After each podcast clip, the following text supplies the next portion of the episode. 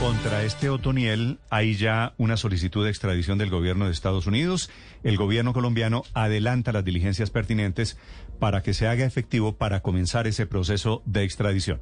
Señor ministro de Defensa Diego Molano, ministro, bienvenido, muy buenos días. Ministro, muy buenos días. Un saludo especial para usted, para todos los eh, miembros de la mesa de trabajo y a todos los oyentes de Blue. Ministro, ¿cuándo comenzó el operativo contra Otoniel?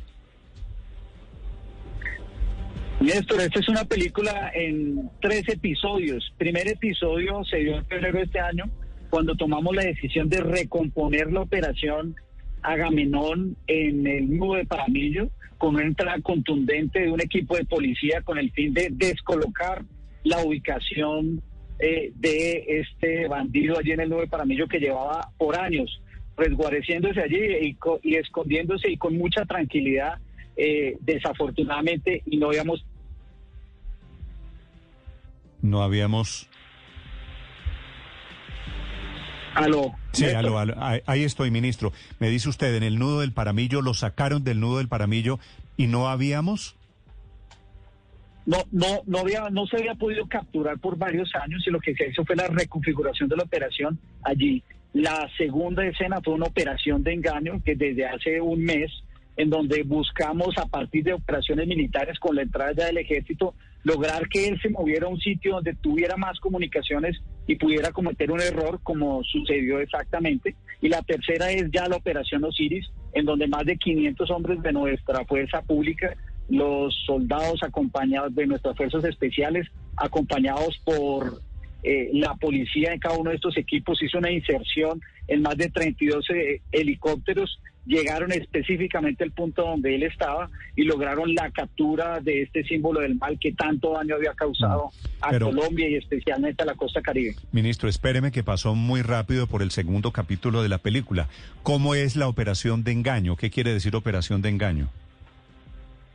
Esta fue una operación de inteligencia muy importante elaborada por la Policía Nacional y apoyada por el Ejército para lograrlo en el momento en que él está del nuevo Paramillo, más bien acercarlo hacia los lados de San Pedro de Urabá a través de diferentes acciones eh, de incursión de las fuerzas eh, militares en el nudo de Paramillo. Él tuvo que moverse de ese sitio que por el cual había estado tranquilo eh, y él pensaba que las operaciones seguían desarrollándose en el nudo de Paramillo eh, y por eso se movió hacia otro sitio pensando que no estaba localizado por parte de nuestra fuerza pública. Es allí donde ya él se pone, digamos, en una actividad donde comete errores que no había cometido por años porque él tenía una práctica de no utilizar ningún elemento tecnológico, no hacer ninguna llamada, utilizar perros eh, para que cuando se hacían las incursiones estos pudieran aullar y ladrar y precisamente por eso habían sido fallidas varias de las operaciones. Al moverlo a este sitio donde ya había mayores comunicaciones y él tenía mayor nivel de confianza porque se suponía que la fuerza pública no estaba cerca, lo que hicimos fue una operación de engaño eh, para poder hacer un desembarco masivo sobre el punto en donde él se había ubicado. Sí, ministro, las, las visitas que recibía Otoniel, las mujeres a quienes veía Otoniel, ¿fueron determinantes para lograr la ubicación? Él tenía una práctica deleznable, que era usar eh, a niñas desafortunadamente eh, para abusar sexualmente de ellas, especialmente de comunidades indígenas. Y tenía unos correos humanos que eran los puntos de contacto de entrada y de salida. Y por supuesto, este tipo de prácticas siempre hacen que estos criminales al final no puedan esconderse en ninguna región ni en ninguna parte para no solo seguir delinquiendo, sino estas prácticas eh, de abuso que violan cualquier derecho humano y precisamente parte de la ah, planeación y la operación eh, se cimentó en este tipo de errores que siempre cometen estos eh, eh, actores criminales. ¿Y cómo, si se cuidaba tanto, si tenía tantos anillos de seguridad, por qué se descuidaba en este tema de las mujeres, de los correos humanos, ministro? No, aquí hubo una combinación muy importante y es que él ubicaba sus anillos de seguridad que llegó a tener hasta ocho anillos de seguridad y precisamente por esa maniobra de engaño en donde él pensaba que las operaciones se estaban desarrollando en otro lado, pues pudo hacer la incursión nuestra fuerza pública. Eh, pero también es que en el 9 para mí era muy difícil la comunicación y la tecnología eh, y no era utilizado por ni, él, nunca por él ni tampoco por sus eh, los miembros de su de su, de su protección, eh, los que utilizaban anillos de seguridad y en este caso precisamente esos correos humanos y esa práctica que él desarrollaba permitieron poder hacer ubicación y seguimiento por parte de toda la fuerza pública, en especial de inteligencia y la policía. Sí. Señor ministro, en las últimas horas se han conocido unas fotos del cambuche donde supuestamente fue encontrado alias Otoniel. Y usted sabe cómo es el mundo de las redes sociales. Algunas de esas fotos se dice que eran de un cambuche que estaba en Tumaco, Nariño, y que había sido utilizado por un soldado y que no corresponden a lo que pasó exactamente en el sitio de detención de alias Otoniel. Exactamente en dónde lo encontraron y con qué lo encontraron. Esta es una operación legítima y aquí realmente eh, uno no puede eh, más que admirar el trabajo abnegado de toda la policía. Este es un hombre que había atentado contra la vida de más de 200 policías. El intendente Blanco perdió su vida en esta operación aquí. No se le puede quitar, legitimidad a una operación que hizo la policía con todas las fuerzas especiales eh, del ejército con toda contundencia, con toda integridad y con toda transparencia. Lo segundo es que lo que es claro es que lo que había determinado inteligencia es que él siempre utilizaba unas casas donde podía estar, pero siempre dormía o cambuchaba, como dicen en este argot, a 120 metros dentro de la mata de monte. Precisamente la operación que se hizo eh, desde el viernes pasado lo que permitió es hacer un despliegue para hacer la inserción sobre estos cambuches que él tenía en la mata de monte. Inmediatamente llegan los operativos de la Fuerza Aérea, un helicóptero que está haciendo el sobrevuelo determina que él comienza a huir con tres de los eh, anillos de su protección y luego se hace la inserción cuando se le cierra el camino. En ese cierre de ese camino, eh, donde está un teniente, un sargento y un soldado, él finalmente es interceptado, él levanta las manos, eh, se entrega menciona que él es Alex Otoniel, se quita la camisa y allí precisamente es capturado por eh, la fuerza pública y especialmente por, qué se quita, las fuerzas especiales. Ministro, ¿por qué se quitó la camisa? Para mostrar que no tenía ningún arma. Yo creo que el principal temor que él tenía era perder su vida. Los otros dos. Los otros dos. Es el ministro de Defensa, Diego Molano, hablando, dando detalles de la captura. es. Y aclarando las dudas, Ricardo, ¿no? Sí, sí, porque usted sabe cómo son las redes sociales. Las teorías de conspiración alrededor de este operativo de la y fuerza desafortunadamente, Felipe, pues esas redes sociales terminan hoy haciendo un ruido inmenso alrededor de un operativo legítimo como este de la captura. Ministro, decía usted de por qué se quitó la camisa, Otoniel. Eh, Néstor, lo que es evidente es que él, su principal temor era perder la vida. Él cuando se ve ya capturado, levanta la camisa y dice soy Otoniel para demostrar que no tenía ningún arma. Inmediatamente se procede a la captura eh, con todos los procedimientos. Cada una de estos eh, grupos de comandos especiales iba con un miembro de la policía, de policía judicial y de inteligencia para hacer el procedimiento precisamente de captura. Aquí está claro es que lo que tenía era un gran temor de perder eh, su vida, inclusive cuando se ha mencionado recientemente lo de la sonrisa, era una sonrisa realmente nerviosa porque la operación fue contundente. Aquí él está claro que fue una operación legítima y que fue planeada a detalle en cada uno de los 40 cuadrantes sobre los que se desarrollaron incursiones. Ministro, otra de las dudas que usted sabe que se han movido en redes sociales es sobre las botas, las botas de Otoniel. Que estaban muy limpias. Botas de caucho que parecen nuevas. ¿Cómo es la historia de las botas? No, es, lo, es el mismo hecho. Él eh, recibe en ese momento una camiseta y unas botas que le suministra la policía para poder procederlo a sacar de allí del... ¿Él no tenía calzado? ¿Él no, no tenía zapatos cuando lo capturan? En ese punto donde lo capturan, él está, se quitó la camiseta y allí tuvieron que entregarle la camiseta y las botas a la policía para sacarlo de allí. Sí, bueno, que eso parece perfectamente normal. Ministro, en general, como usted se ha dado cuenta, digo, me da pena hacerle esta pregunta, pero se tejen, se comienzan a tejer una cantidad de dudas desde las redes sociales que, que se vuelven virales estos temas.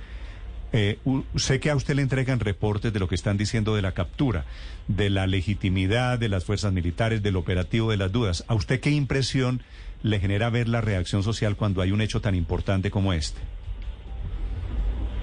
La tranquilidad de que conocemos de primera mano que tenemos una fuerza pública, especialmente la policía, que con esta operación de Osiris desarrolló una labor de inteligencia impecable que logró ubicar hasta el punto exacto donde él eh, se, esta noche iba a, a, pues a cambuchar, como se dice, y cómo la intervención especial se hizo, inclusive con fraccionamiento de información para poder llegar y hacer una inserción aérea en el punto específico donde él estaba para lograr hacer ese control. Así que tenemos toda la tranquilidad de que es una operación legítima y cada operación es diferente. Por ahí he visto también eh, varias eh, críticas diciendo que por qué aquí no se hizo un bombardeo. Esto demuestra precisamente que nuestra fuerza pública opera dependiendo de la amenaza y los riesgos para nuestros soldados. Es claro que cuando hay que hacer bombardeo se hace un tipo de operación, cuando hay que utilizar francotiradores se hace un tipo de operación y en este caso era una operación contundente de captura para porque se habían valorado todos los riesgos. Sí, ministro, ustedes hablan de ocho anillos de seguridad, dice que alias Otoniel sale huyendo en compañía de tres de sus eh, bandidos. ¿Qué pasa con estos señores? Se dieron a la huida. Él inclusive alcanza a comentarle a los miembros de la escuadra que les dijo que se entregaran, pero estos salieron a, la huida. Uno de ellos saltó por uno de los barrancos salvados, uno la, el sitio donde se desarrolló la operación, que es este Cerro Yoki, es un, un, cerro muy escarpado. Uno de ellos saltó a uno de esos barrancos a la huida, el otro también salió a la huida y el único que quedó en ese momento cuando se encontró, cuando fue capturado, eh, es, es eh, fue Otoniel. Iban vestidos de civil, ¿verdad, ministro? En esta, sí, sí. Ministro, hablemos un poquito de qué significa la captura de Otoniel, de las consecuencias. ¿Va a disminuir en algo el tráfico de drogas ahora que, que este hombre jefe del Clan del Golfo, que es un grupo fundamentalmente de narcotráfico, está capturado o, o ustedes creen que se mantiene el negocio intacto? La operación Osiris permite la captura de Otoniel y el fin del Clan del Golfo.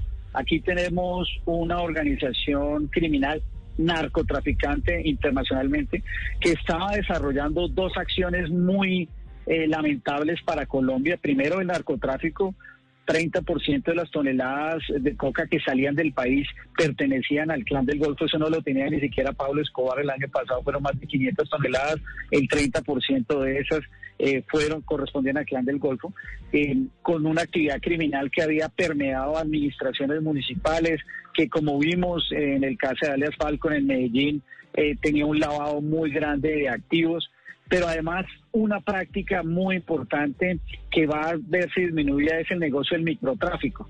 Lo que venía haciendo el clan del Golfo era franquicias del clan del Golfo en cabeceras municipales.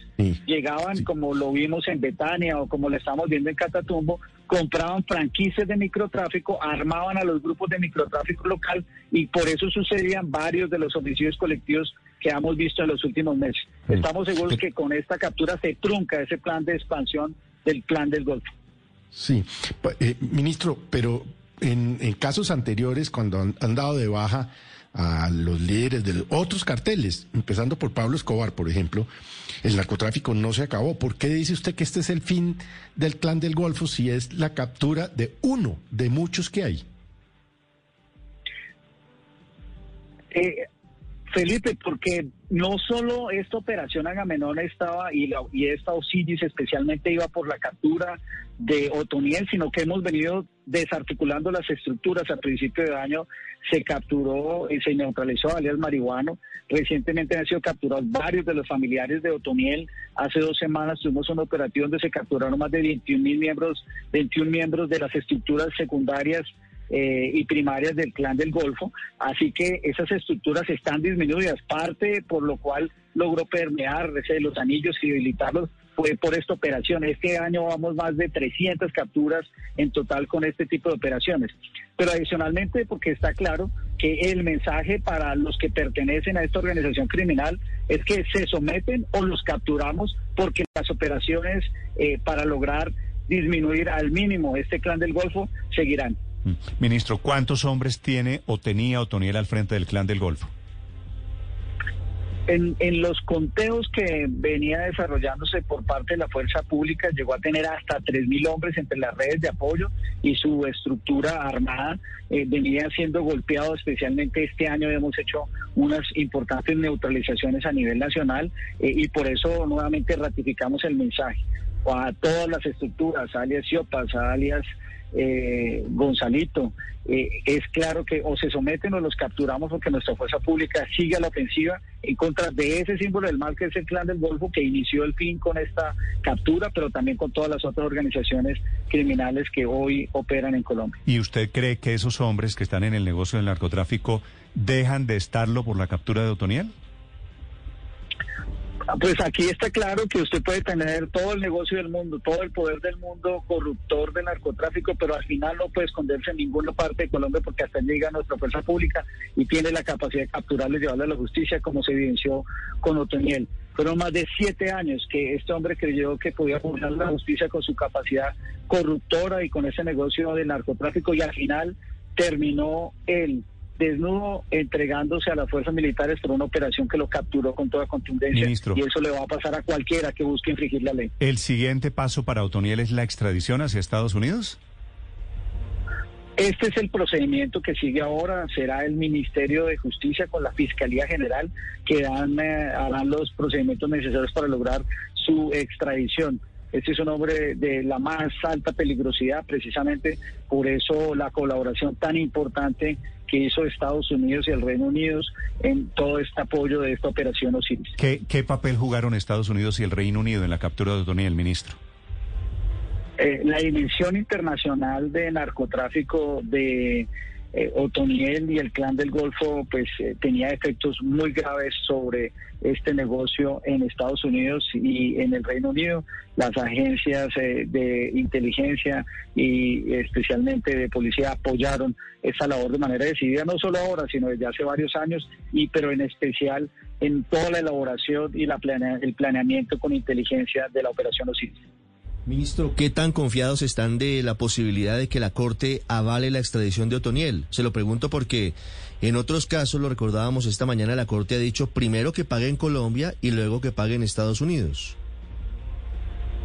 Pues aquí hay un procedimiento de extradición desde hace varios años con circulares rojas de Interpol eh, y lo que esperamos es que se dé lo más pronto posible y se valore el impacto que ha tenido ese negocio en Estados Unidos, en su actividad criminal, pero también en, las víctimas en Colombia. Y por eso los procedimientos en Colombia no paran.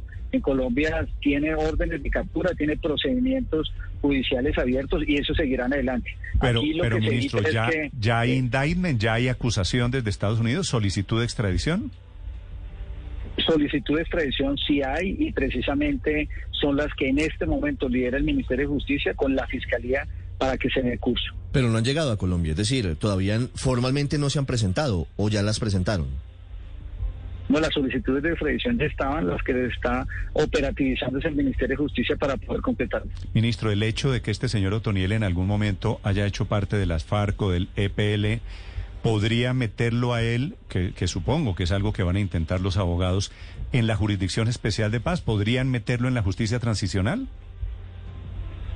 Aquí lo que tenemos es un criminal de la peor calaña, un narcotraficante, violador de eh, niños, de mujeres, y no debería de ninguna manera tener algún tipo de impunidad por ninguna de sus actividades. Es un narcotraficante, reclutador de menores de edad, eh, violador de niñas, y aquí lo que tiene que caer todo el peso de la justicia, además de sus responsabilidades internacionales por el negocio del narcotráfico. ¿Y tampoco tiene cabida, ministro, con la nueva ley de sometimiento de bandas criminales? La ley de sometimiento aplica en Colombia a partir de su expedición y especialmente eh, elaboradas durante la administración del presidente Duque y lo que aplica es especialmente para los miembros de sus estructuras, eh, para alias Siopas y para alias eh, Pablito, para eh, Gonzalito, para ellos pues, también aplique. Por eso nuevamente les enviamos un mensaje a todos ellos que se sometan o serán capturados eh, y esa es una posibilidad que ellos tienen eh, y que tengan claro que las operaciones en contra de ellos continuarán. Es el ministro de Defensa con el reporte sobre la captura de Diego Molano, un gran operativo conjunto de policía y de fuerzas militares. Señor ministro, gracias por estos minutos y felicitaciones por la operación. Eh, Néstor, muchas gracias. La felicitación y reconocimiento es para todos los policías y soldados de Colombia que con abnegación lograron esa captura, logrando una vez más tener una fuerza pública legítima que trabajó unida en una operación muy especial y contundente contra el peor narcotraficante del siglo XXI en Colombia.